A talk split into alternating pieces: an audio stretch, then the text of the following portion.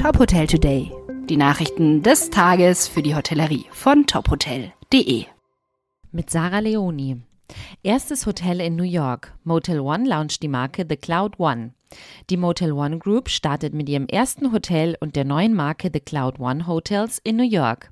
Mit The Cloud One Hotels will die Hotelgruppe mehr Flexibilität in der Entwicklung und Erschließung neuer Projekte gewinnen. Zwei weitere Standorte konnten bereits gesichert werden. Die Zweitmarke soll als weiterer Treiber für die Expansion des Unternehmens dienen.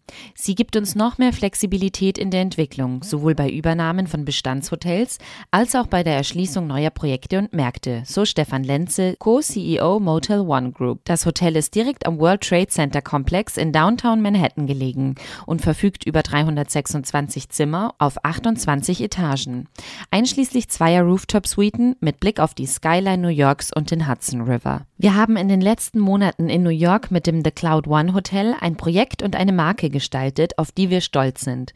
Nicht nur das erstklassige Design, sondern auch das individuelle Frühstücks-, Musik- und Barkonzept unterstreichen den Anspruch des The Cloud One Hotels, schließt Stefan Lenze ab. Hotel Südspeicher. Aus Getreidespeicher wird ein Hotel. Der in den 1930er Jahren errichtete und unter Denkmalschutz stehende Getreidespeicher am Südhafen von Kappeln geht jetzt als Hotel Südspeicher an den Start. Federführend für das Projekt ist Bo Teichmann, Bauherr und Geschäftsführer der TH Hospitality Group, zu der auch der Pierspeicher und das Schleihotel gehören.